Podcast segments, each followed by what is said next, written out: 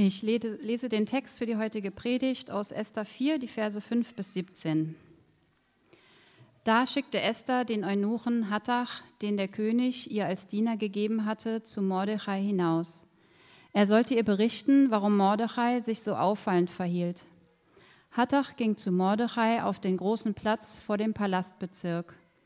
Mordechai erzählte ihm alles, was geschehen war, und nannte ihm auch die Geldsumme, die Haman dem König für seine Staatskasse versprochen hatte, wenn er die Juden umbringen dürfte. Er gab ihm eine Abschrift des königlichen Erlasses, in dem die Ausrottung der Juden befohlen wurde. Er sollte sie Esther zeigen und sie dringend auffordern, zum König zu gehen und für ihr Volk um Gnade zu bitten. Hattach berichtete Esther alles, was Mordechai ihm aufgetragen hatte. Esther aber schickte dem Eunuchen noch einmal zu Mordechai und ließ ihm sagen, alle, die im Dienst des Königs stehen und alle seine Untertanen in den Provinzen des Reiches, kennen das unverbrüchliche Gesetz. Wer ungerufen, ob Mann oder Frau, zum König in den inneren Hof des Palastes geht, muss sterben. Nur wenn der König ihm das goldene Zepter entgegenstreckt, wird er am Leben gelassen. Mich hat der König jetzt schon 30 Tage nicht mehr zu sich rufen lassen. Mordechai schickte Esther die Antwort, Denk nur nicht, dass du im Königspalast dein Leben retten kannst, wenn alle anderen Juden umgebracht werden. Wenn du in dieser Stunde schweigst, wird den Juden von anderswoher Hilfe und Rettung kommen. Aber du und deine Familie, ihr habt dann euer Leben verwirkt und werdet zugrunde gehen. Wer weiß, ob du nicht genau um dieser Gelegenheit willen zur Königin erhoben worden bist. Da ließ Esther Mordechai die Antwort bringen, Geh und rufe alle Juden in Susa zusammen. Haltet ein Fasten für mich. Drei Tage lang sollt ihr nichts essen und nichts trinken, auch nicht bei Nacht. Und ich werde zusammen mit meinen Dienerinnen dasselbe tun. Dann gehe ich zum König, auch wenn er gegen das Gesetz ist, auch wenn es gegen das Gesetz ist. Komme ich um, so komme ich um. Mordechai ging und tat, was Esther ihm aufgetragen hatte. Ich bete. Liebender Gott, danke für diese Geschichte, die irgendwie so weit weg ist und vor so langer Zeit spielt und die uns, glaube ich, doch so nahe ist und äh, so viel zu sagen hat, durch die du uns, glaube ich, so viel zu sagen hast. Und ich möchte dich bitten, dass du auch jetzt äh, in den Gedanken der Predigt äh, zu uns sprichst und uns darin begegnest. Amen. Bevor wir äh, in den Text heute einsteigen, muss ich als erstes kurz eine kleine Liebeserklärung an Esther loswerden, also an das Buch Esther, mit dem wir uns gerade beschäftigen hier. Denn was da in den letzten beiden Sonntagen allein hochgekommen ist, irgendwie an Themen, da hatte ich einfach immer wieder Momente, wo ich dachte, genau das ist der Punkt, an dem ich gerade hänge. Oder ich hatte ehrlich gesagt auch Momente, wo ich dachte, genau das ist der Punkt, an dem du gerade hängst in irgendwelchen äh, Situationen oder Gesprächen mit Menschen. Ja, letzte Woche äh, hat Anne zum Beispiel den Satz gesagt, in Berlin feiern wir ja oft einfach, um zu vergessen. Aber der ganze Punkt dieses Buches hier ist, um ein Fest einzuführen, um zu feiern, um sich zu erinnern. Und allein, allein dieser Satz äh, war schon äh, eine Offenbarung für mich und ich finde, allein darin liegt äh, ein riesiges Potenzial, um meinen Feierabend und die Clubszene in Berlin ganz entscheidend zu bereichern.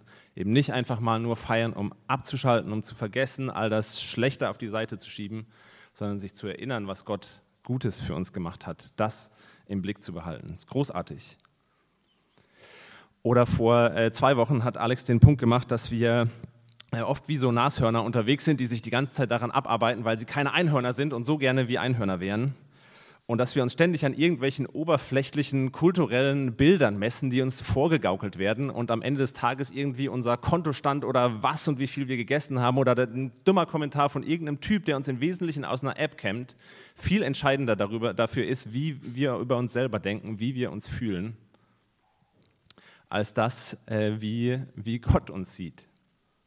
Ja, wir sind, wir sind viel näher an dieser Kultur, dieser persischen Kultur, die äh, Alex beschrieben hat, in der es da auf diese eine Nacht mit dem König, auf die Performance für Esther in der einen Nacht mit dem König ankommt, als uns lieb sein kann.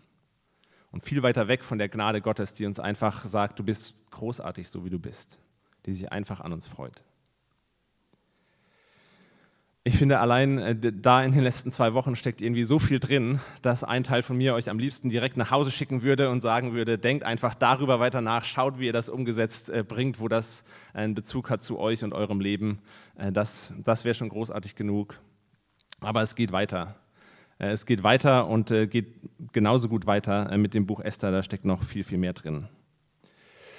Und der Punkt, den ich heute machen will in der Predigt, ist ganz einfach, Esther ist kein gutes Vorbild.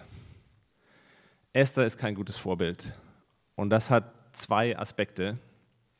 Nämlich den einen, dass sie am Anfang der Geschichte einfach tatsächlich kein gutes Vorbild ist, äh, mit dem, äh, wie sie sich verhält und äh, wie sie zur Königin wird. Und das zweite ist, dass selbst da, wo sie sich unfassbar bewundernswert äh, aus meiner Sicht verhält, dass das selbst da nicht die Funktion hat, dass sie irgendwie ein Vorbild sein will, dass ihre Geschichte auch gar nicht so erzählt wird, dass sie nicht so dargestellt wird, dass das was ist, woran wir uns jetzt einfach orientieren sollten, sondern es geht um was ganz, ganz anderes. Das sind so die zwei äh, Überschriften, die zwei Aspekte, die ich anschauen will ähm, in der Predigt heute. Und der Punkt, ähm, auf den ich im, im ersten Teil raus will, dass Esther am Anfang kein gutes Vorbild ist, ist, dass Gott trotzdem durch sie wirkt. Gott wirkt trotzdem durch sie, ausgerechnet durch sie, vollbringt er was, wo es wirklich drauf ankommt, bewirkt er eine wirklich großartige Rettung. Und ich will einsteigen in diesen Punkt mit einem Zitat von Dietrich Bonhoeffer, was ihr auch als Text zum Nachdenken äh, vorne in eurem Programmheft abgedruckt findet. Das ist was, was äh, Bonhoeffer sagt in Reflexionen auf ein, er war beteiligt an der Planung von einem Attentat auf Hitler und äh, das hat natürlich bedeutet, dass äh, seine Mitstreiter und er auch so ein bisschen mitspielen mussten in der ganzen äh, Nazi-Politik, um nicht aufzufliegen. Und das hat er reflektiert und äh, schreibt darüber Folgendes. Wir sind stumme Zeugen böser Taten gewesen. Wir sind mit vielen Wassern gewaschen und haben die Künste der Verstellung und der mehrdeutigen Rede gelernt. Wir sind durch Erfahrung misstrauisch gegen die Menschen geworden und mussten ihnen die Wahrheit und das freie Wort oft schuldig bleiben. Wir sind durch unerträgliche Konflikte mürbe oder vielleicht sogar zynisch geworden. Sind wir noch brauchbar? Sind wir noch brauchbar? Und ich finde, das ist äh, eine Frage, die sich Esther an dem Punkt in der Geschichte eben auch stellen könnte. Ja, oder das, was wir uns fragen können, kann Gott jemand wie sie überhaupt noch irgendwie gebrauchen? Ja, hat ausgerechnet sie das Zeug zu der Hoffnungsträgerin, die es in dieser Situation unbedingt braucht. Und die Vorgeschichte ist äh, ganz einfach, um das nochmal kurz zu rekapitulieren, dass der äh, persische Großkönig hat seine äh, alte Königin losgeworden, weil sie sich geweigert hat, äh, vor seinen betrunkenen Freunden ihre Schönheit äh, zur Schau zu stellen und zu posieren. Und dann äh, wurde Esther in so einem riesigen Auswahlverfahren mit Hunderten, vielleicht Tausenden von Frauen, von jungen Frauen jetzt ausgewählt ähm, als die neue Königin. Und in diesem Prozess hat sie immer so schön irgendwie mitgespielt, hat nicht aufgemuckt, hat ihre jüdische Identität auch verheimlicht und hat so alle Werte und Gesetze, alles, was damit irgendwie in Verbindung steht, ähm, auch einfach ignoriert und über den Haufen geworfen. Und so das ist so ein Verhalten, womit sie eigentlich niemand zum Vorbild haben will. Ja, alle, die so sagen, Werte und Moral, Identität, so das ist irgendwie wichtig, dafür muss man gerade stehen, Rückgrat zeigen und so weiter, können das überhaupt gar nicht gut finden, wie sie so ihren Weg an die Macht äh, findet. Oder auch all die starken Frauen, die irgendwie sagen, brave Mädchen kommen überall hin, aber die äh, brave Mädchen kommen in den Himmel, die anderen kommen überall hin. Ja, denen, denen sagt Esther einfach, ja, äh, ich habe aber brav mitgespielt hier in der patriarchalisch-kapitalistischen Gesellschaft und jetzt bin ich Königin, ihr Opfer. So nie, niemand kann mit dem Vorbild irgendwie was anfangen. Es ist nicht die Geschichte, die ich meinen Töchtern erzähle, weil, das was, weil ich das was Erstrebenswertes finde. Niemand kann was mit der Frau anfangen, außer Gott. Gott setzt auf diese Frau in einer Situation, wo es darauf ankommt, dass sie sich eben nicht um ihr eigenes Wohlergehen kümmert, sondern für andere alles aufs Spiel setzt. Und diese Situation, in der unser Text heute äh, spielt, ist, dass äh, Haman, ein Feind der Juden, ein hoher Minister, auf den König eingewirkt hat, dass er ein Gesetz erlässt, ein Edikt erlässt zur Vernichtung aller Juden. Sie sollen an einem Tag, äh, dürfen die alle ausgerottet werden, man darf sie ausbeuten und so weiter. Und das Datum für diesen Termin ist schon gesetzt. Das Datum ist schon gesetzt und wird jetzt im ganzen Reich verkündet und deshalb äh, ist dann Mordechai und äh, viele anderen Juden sind so am Trauern und äh, dann, dann setzt der Text ein, den wir gehört haben in der Lesung. Mordechai, Esthers äh, Ziehvater, sie war ein Waisenkind, wirkt jetzt auf sie ein, sich als Königin ja, in ihrer Machtposition mit der Stimme, die sie hat, sich doch noch einzusetzen beim König und um Gnade für ihr Volk zu bitten. Und er macht das unter anderem eben mit dem Argument, wer weiß, ob du nicht genau um dieser Gelegenheit willen zur Königin erhoben worden bist. Wer weiß, ob du nicht genau um dieser Gelegenheit willen zur Königin erhoben worden bist. Und auch wenn wir alle, äh, glaube ich, in, in, einer ganz anderen Situation sind als Esther, finde ich, lohnt es sich für uns an der Stelle einzuhaken. Also ich glaube, der Bogen zu uns und der Frage, äh, wer weiß, ob Gott nicht uns gerade gebrauchen will, der ist eigentlich nicht so weit. Und zwar nicht, weil wir vielleicht so toll sind oder weil wir so vorbildlich sind oder weil wir als Kirche so großartig sind und jetzt die Welt verändern könnten oder so, sondern vielleicht will Gott ja ausgerechnet durch dich an Rettung herbeibringen, was Großartiges bewirken. Und zwar ausgerechnet durch dich, mit deiner Geschichte, mit den Fragen, die du vielleicht hast, mit deiner Depression, mit dem, was du dir wünschst und was eigentlich so gar nicht ins christliche Konzept passt vielleicht. Mit deinem Erfolg, der in der Kirche und bei den ganzen frommen, demütigen Menschen nicht so gut ankommt. Vielleicht bist du gerade genau an dem Punkt, an dem du bist, weil Gott da mit dir, mit dir was anfangen will, anderen Menschen durch dich helfen will. Und das klingt vielleicht erstmal irgendwie ganz weit weg und wenig greifbar. Deswegen will ich das äh, gleich mal ein bisschen praktischer machen. Ich glaube, einer der tragischsten Fehler, den wir an der Stelle machen, ist zu denken, dass Gott irgendwie nur so auf geistliche Art und Weise irgendwie durch uns wirken und äh, irgendwas machen kann. Aber wer hat uns denn durch die Corona-Jahre hindurch äh, gerettet? Was waren das für Leute? In meinen Augen waren das ganz wesentlich die Kassierer, die Pflegerinnen, die Ärzte, die Menschen in den systemrelevanten Berufen, die Leute, die den Müll weggebracht haben, die gesagt haben, ich, ich mache hier trotzdem meinen Job, obwohl das gerade mit einem viel erhöhten, erhöhteren Risiko verbunden ist. Und ich glaube, da hat Gott gewirkt und ich glaube, genauso wirkt Gott auch durch uns indem wir die Aufgabe, die vor uns liegt, sei das unser Job, sei das die Familie, sei das das Studium, egal was das gerade ist, indem wir die einfach gut machen und indem wir sie zuverlässig machen und indem wir sie machen mit einem Blick auf andere Menschen. Nicht nur, nicht nur um, um uns irgendwie äh, zu optimieren, zu verbessern, Karriere zu machen, was auch immer. Und wenn wir mal ganz kurz für einen Moment so aus dieser, äh, dieser Esther-Geschichte rauszoomen, dann ist so das, das große Bild, was die Bibel am Ende präsentiert, ja, das Ende der Geschichte, das, worauf alles hinzuläuft, das Ideal, das, das wiederhergestellte Paradies, ist eine Stadt. Es ist eine wunderbar gestaltete Stadt mit goldenen Straßen, mit einer Offenheit in alle Himmelsrichtungen, wo so eine Vielfalt an Menschen zusammenkommen kann, mit, wie ich mir das zumindest vorstelle, einer funktionierenden Verwaltung und gut ausgebauten Radwegen. Und für so eine blühende Stadt braucht es einfach Menschen in allen möglichen Berufen, mit allen möglichen Fähigkeiten, in, in allen möglichen Art und Weisen. Es braucht die Erziehenden und Lehrenden, es braucht die Künstlerinnen, die Musiker, äh, die, die Fotografinnen, die Designer, es braucht die Fachkräfte im Gesundheitswesen und so weiter und so weiter. Ja, also so wie die Bibel das beschreibt, haben wir zwar auch ein grundlegendes geistliches Problem, aus dem wir irgendwie Rettung brauchen. Ja, irgendwie ist, ist, ist da eine, eine Lücke, ein Graben zwischen uns und Gott. Und die Frage, wie wir den äh, überwinden und so, das ist meine Aufgabe als Pastor. Ja, da, darum ähm, ist mein Auftrag. Aber es gibt genauso Probleme in äh, gesellschaftliche Probleme, es gibt Probleme im Umgang mit unserem Planeten und so weiter und so weiter. Und da brauchen wir genauso Erneuerung und da braucht es auch Menschen, da wirkt Gott auch durch Menschen und das ist ihm nicht egal. Auch da will er uns gebrauchen, auch da wirkt Gott. Und ich finde es super spannend, äh, dass äh, diese Zeit, in der das Buch Esther spielt, ist eigentlich so eine Zeit der Erneuerung, des Wiederaufbaus. Ja, ist so eine Zeit, nachdem Israel war schon lange im Exil, in der Diaspora, zerstört und so weiter. Und jetzt ist eigentlich so ein Moment in ihrer Geschichte, wo sie zurückkommen, wo äh, Jerusalem wieder aufgebaut wird und so weiter.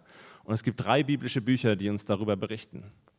Das eine Buch ist das Buch Esra, und Esra war tatsächlich ein Theologe, ein Geistlicher. Das war derjenige, der ähm, wieder Gottesdienst eingeführt hat und der sich so um das gekümmert hat. Es gibt das Buch Nehemia, der ganz praktisch die Stadt wieder aufgebaut hat, der mit, mit der Stadtmauer eine ganz wesentliche äh, Grundlage gelegt hat, dass äh, Handel, dass Wirtschaft und dass das äh, gesellschaftliche Leben wieder florieren können. Es war ein Stadtplaner. Und äh, dann gibt es eben das Buch Esther. Und Esther ist in so einer Position von politischer Macht, würde ich mal sagen, als, äh, als Königin. Und die setzt sich hier an der Stelle einfach für Gerechtigkeit ein, für soziale Gerechtigkeit, dass dieses ungerechte Gesetz nicht umgesetzt, nicht durchgesetzt wird. Und ich glaube, Gott wirkt durch uns, Gott wirkt durch dich in der Aufgabe, in dem Job, wo du gerade bist, einfach indem du sie machst, indem du sie gut machst, indem du sie mit einem Blick auf andere Menschen machst. Das ist jetzt immer noch sehr allgemein gesprochen, vielleicht irgendwie auch ein bisschen wenig greifbar. Ja, wie soll das denn aussehen in den einzelnen Berufen, in, in meinem Feld und so weiter? Aber ich finde, genau das ist ein Punkt, wo, wofür wir als Kirche da sind, um das ein bisschen greifbarer zu machen.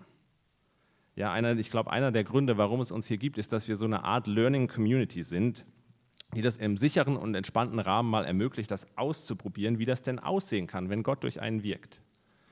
Und ja, häufig ist das äh, irgendwie dann doch mit was Geistlichem verbunden. Wir sind halt eben eine Kirche.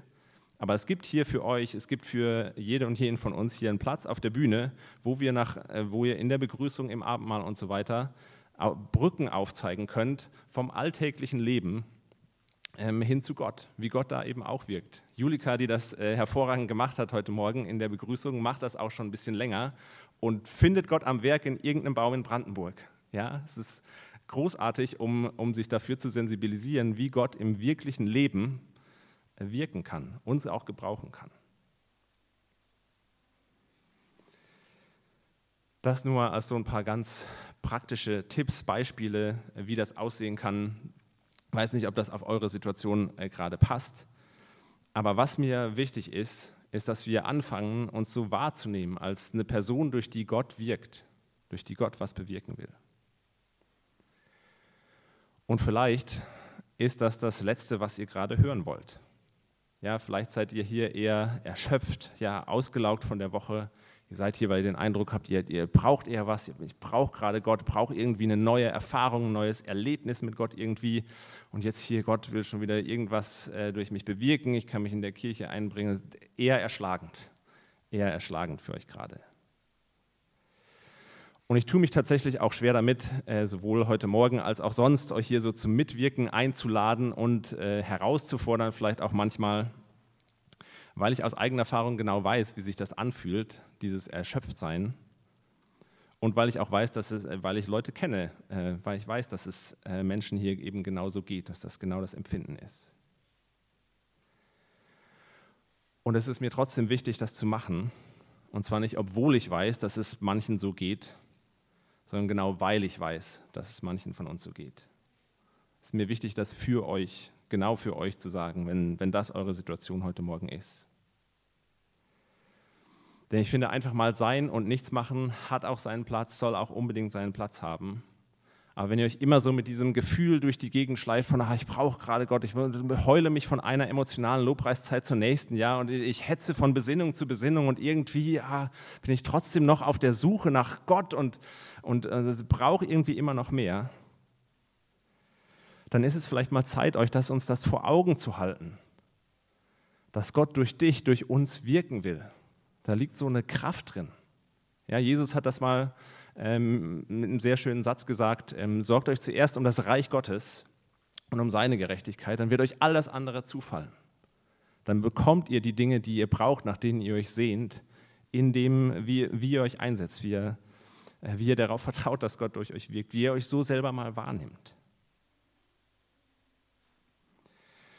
Und ich finde, die Kirche kann ein wunderbarer Ort sein, wo man so einen ersten Geschmack dafür bekommt, so einen Appetizer dafür, wie sich das anfühlt, wenn Gott durch einen wirkt. Also zum, ähm, zum Auftakt der Serie hier habe ich zum Beispiel äh, einfach mal die Geschichte von Esther, des Buches Esther, erzählt. Und mir war das bewusst, äh, dass das für einige Menschen, äh, die hier sein werden, das erste Mal ist, dass sie überhaupt von dem Buch hören oder diese Geschichte hören.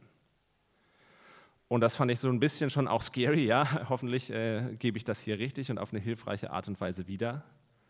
Aber gleichzeitig hat mir das unglaublich viel Energie gegeben. Ja, was für ein Geschenk ist das denn, Menschen einen Zugang zu so einer großartigen Geschichte zu verschaffen, äh, wo sie zum ersten Mal hereinkommen können und das, das miterleben können. Das ist großartig. Das hat mir selber unglaublich gut getan, hat wahrscheinlich dazu geführt, dass ich äh, heute zum Einstieg in die Predigt so eine Liebeserklärung an das Buch Esther abgegeben habe, weil mich das selber noch tiefer reingebracht hat in diese Geschichte. Ja, wie, wie wollt ihr denn eine neue Erfahrung mit Gott machen, wenn ihr immer auf dieselbe Weise irgendwie da rangeht und rumhängt und wartet passiv, dass irgendwie was passiert? Und das klingt jetzt vielleicht auch irgendwie ein bisschen krass, aber ich, Ihr seid nicht im Bilde eines Blutegels erschaffen, der einfach immer in jede Situation reinkommt und im Wesentlichen davon lebt, dass er alle Energie und Leben woanders raussaugt und das immer nur braucht. Sondern ihr seid im Bilde des lebendigen Gottes geschaffen, der Himmel und Erde gemacht hat. Haltet euch das einfach immer mal wieder vor Augen. Ich glaube, das kann unglaublich heilsam sein und unglaublich gut tun.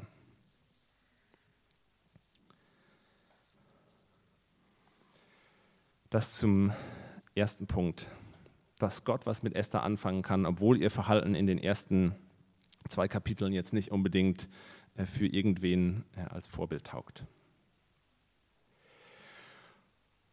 Und diese Tatsache, dass das Verhalten von Esther nicht unbedingt ein Vorbild ist, die ändert sich aber jetzt. Die ändert sich genau hier ähm, in dem Textabschnitt, den wir gehört haben, wo sie sich eben genauso selbstlos ähm, einbringt. Und ich finde auch da die, die Logik von, äh, von Mordechai, die ja sie ja schon ziemlich schroff hier auffordert, äh, das zu machen, die finde ich letztlich auch unglaublich äh, wertvoll und großartig für uns, für sie auch. Ja, er sagt ja hier äh, nicht nur, ähm, vielleicht hat Gott dich genau für diese Möglichkeit äh, in diese Position gebracht, sondern er sagt hier auch, wenn du dich nicht einsetzen wirst, dann wird schon irgendwoher Rettung kommen, aber für dich ist das schlecht. Du bist dann schon irgendwie verloren.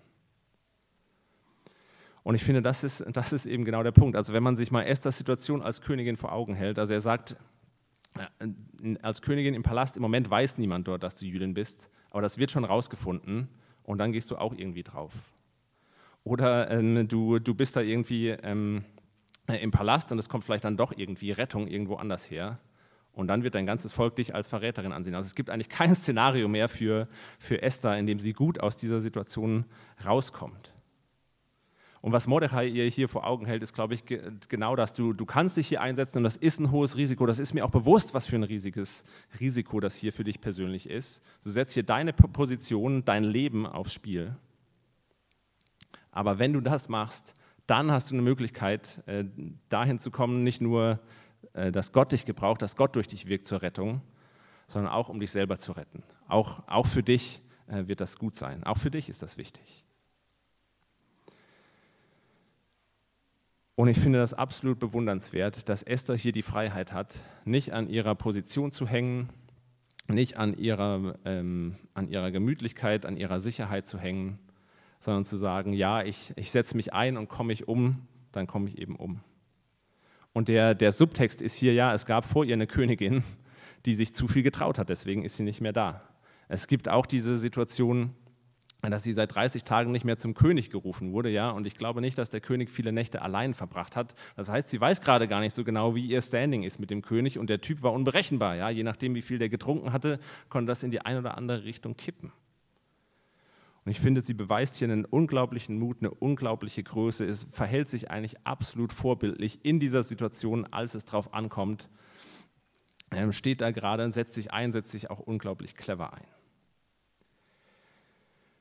Warum macht sie das trotzdem nicht zum Vorbild? Warum sehe ich da trotzdem kein, kein Vorbild drin?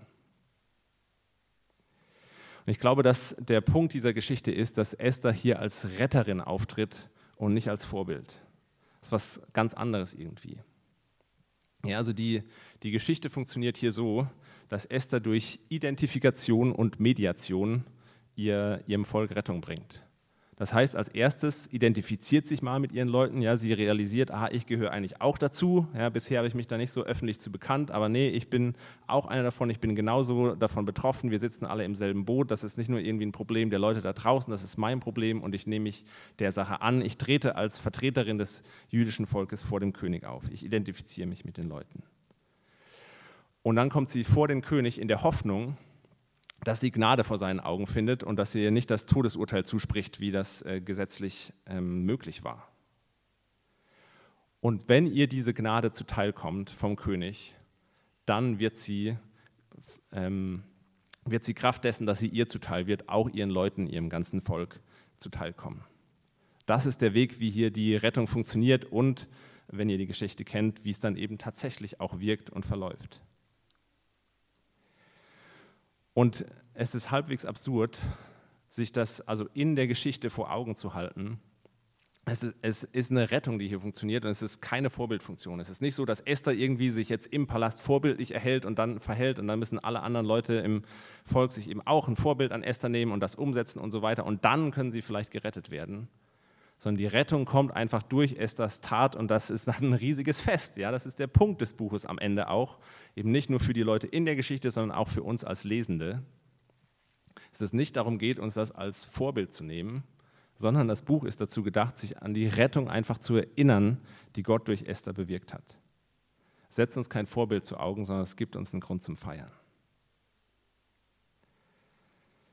Das ist so ein Grund, warum ich nicht glaube, dass Esther hier als Vorbild gedacht ist, es ist einfach ein freudiges Buch, es ist einfach eine gute Nachricht für uns. Und ich glaube, das ist so eins der der größten Missverständnisse, die es, Verständnisse, die es immer wieder gibt bei biblischen Geschichten, dass wir uns sie anschauen und sie als Vorbild nehmen, wenn sie nicht als Vorbild gedacht sind ähm, und, und die eigentliche Botschaft dahinter verpassen. Und das Zweite, also nicht, dass es nicht auch Vorbildgeschichten gibt, aber hier ist das, ist das ganz deutlich mehr und ganz deutlich was anderes. Und der zweite Grund, ähm, warum ich nicht glaube, dass das hier als Vorbild gedacht ist oder warum mir das wichtig ist, dass wir das nicht als Vorbildgeschichte lesen, ist eher so ein, äh, so ein erfahrungsmäßiges oder pastorales Anliegen, sage ich mal. Ja, denn beim, bei Predigten äh, besteht immer die Gefahr, äh, wie zum Beispiel in meinem ersten Punkt, dass ihr euch diesen kleinen Pep-Talk, den ich euch gegeben habe, zu Herzen nimmt und tatsächlich anfängt zu sagen, ah, ich will das umsetzen, ich will mich irgendwie einbringen, ich glaube, dass Gott durch mich wirkt und jetzt mache ich irgendwie alle möglichen Sachen und wäre so total aktivistisch. Und nach zwei Wochen äh, hat sich das Ganze irgendwie wieder erledigt und äh, die Motivation ist irgendwie verflossen und äh, man sitzt vielleicht irgendwie noch elender da als vorher. Oder das Zweite, was passieren kann, ist, wenn ihr wirklich von der gewissenhaften und konsequenten Sorte seid und das tatsächlich durchzieht, dann, dann wächst daraus trotzdem nicht diese Freiheit, die Esther irgendwie hat, sondern, sondern am, am Ende baut man sich einfach nur ein neues Gefängnis daraus zu sagen, ähm, äh, ich bin jetzt, äh, ich, ich definiere mich jetzt hier darüber, dass ich die gute Person bin und dass ich alles richtig mache und wie sehr ich mich einbringe und so weiter und so weiter. Und dann fangt ihr an, allen anderen Menschen damit auf die Nerven zu gehen. Und es ist vor allem für euch selber schlecht, weil die Motivation, aus der das rauskommt, ist einfach so ein bisschen Inspiration und hauptsächlich ein schlechtes Gewissen. Und das hält nicht. Und das ist wie den Strick, der einem zur Rettung zugeworfen wird, nicht, nicht zu ergreifen und sich dran zu hängen, sondern nochmal als zusätzliche Fessel zu verwenden und dann allen zu sagen, ja, schaut, mein Glaube macht mich frei. Das kauft euch keiner ab. Das ist die, der zweite Grund, warum ich glaube, dass es hier nicht als Vorbild gedacht, woran wir uns orientieren sollen, sondern es ist einfach eine gute, eine gute Botschaft. Es ist einfach, Esther ist hier als, äh, tritt hier als eine Retterin auf. Und ich glaube, das Einzige, was uns wirklich frei machen kann, was uns wirklich äh, Freiheit schenken kann, ist tatsächlich diese Rettung anzunehmen und diese Rettung zu erleben. Und vielleicht ist euch das schon äh, aufgefallen, wie ich Esther hier beschrieben habe, dass es da unglaubliche Parallelen gibt. Wenn ihr, wenn ihr Weihnachten und Ostern schon mal gefeiert habt, dann habt ihr da die Identifikation von Gott an Weihnachten. Gott wird selber Mensch, er identifiziert sich mit uns. Er sagt hier, das sind nicht einfach nur irgendwelche Minions, die ich mir geschaffen habe, sondern ihre Probleme sind mir wichtig, die sind mir nicht egal. Die gehen mich was an, da kümmere ich mich persönlich drum. Er identifiziert sich mit uns und gleichzeitig tritt er dann äh, durch äh, nach Tod, Auferstehung, Himmelfahrt. Himmelfahrt bedeutet Gott, äh, Jesus tritt vor den Thron Gottes, vor den Thron des Königs und findet Gnade vor seinen Augen. Und diese Gnade, die er findet, wird dadurch, dass er Mensch geworden ist, uns allen auch zuteil.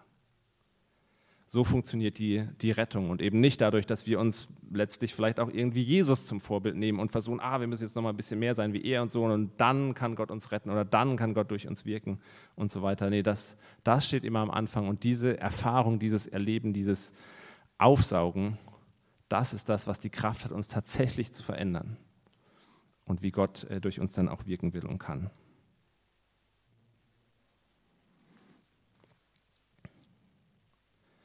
Und ich glaube, praktisch ist das wirklich immer wieder ein, ein, ein Ausprobieren, ein sich das auch mal zutrauen, auch wenn man es vielleicht selber noch gar nicht glauben kann. Aber dass wir was zu geben haben, in Situationen reinzugehen, großzügig zu sein, uns herzugeben, anderen Menschen zu dienen, für andere Menschen was aufs Spiel zu setzen, was uns wirklich wichtig ist. Auch wenn wir nicht wissen, wie es ausgeht, auch wenn sie es vielleicht nicht verdienen, auch wenn wir vielleicht sogar wissen, dass sie, ähm, dass sie uns nur ausnutzen werden. Aber ich glaube, so kann diese Haltung von Esther, ja, ihr, ihr Signature-Satz, komme ich um, so komme ich um, das können wir immer wieder ausprobieren, das können wir immer wieder einbringen. Und das andere ist einfach, das für uns anzunehmen, das zu feiern, immer wieder darauf zu vertrauen, das zu glauben, dass Gott uns tatsächlich gerettet hat, dass er uns nicht einfach irgendwelche Vorbilder vor Augen gesetzt hat, denen wir jetzt nacheifern können. Amen.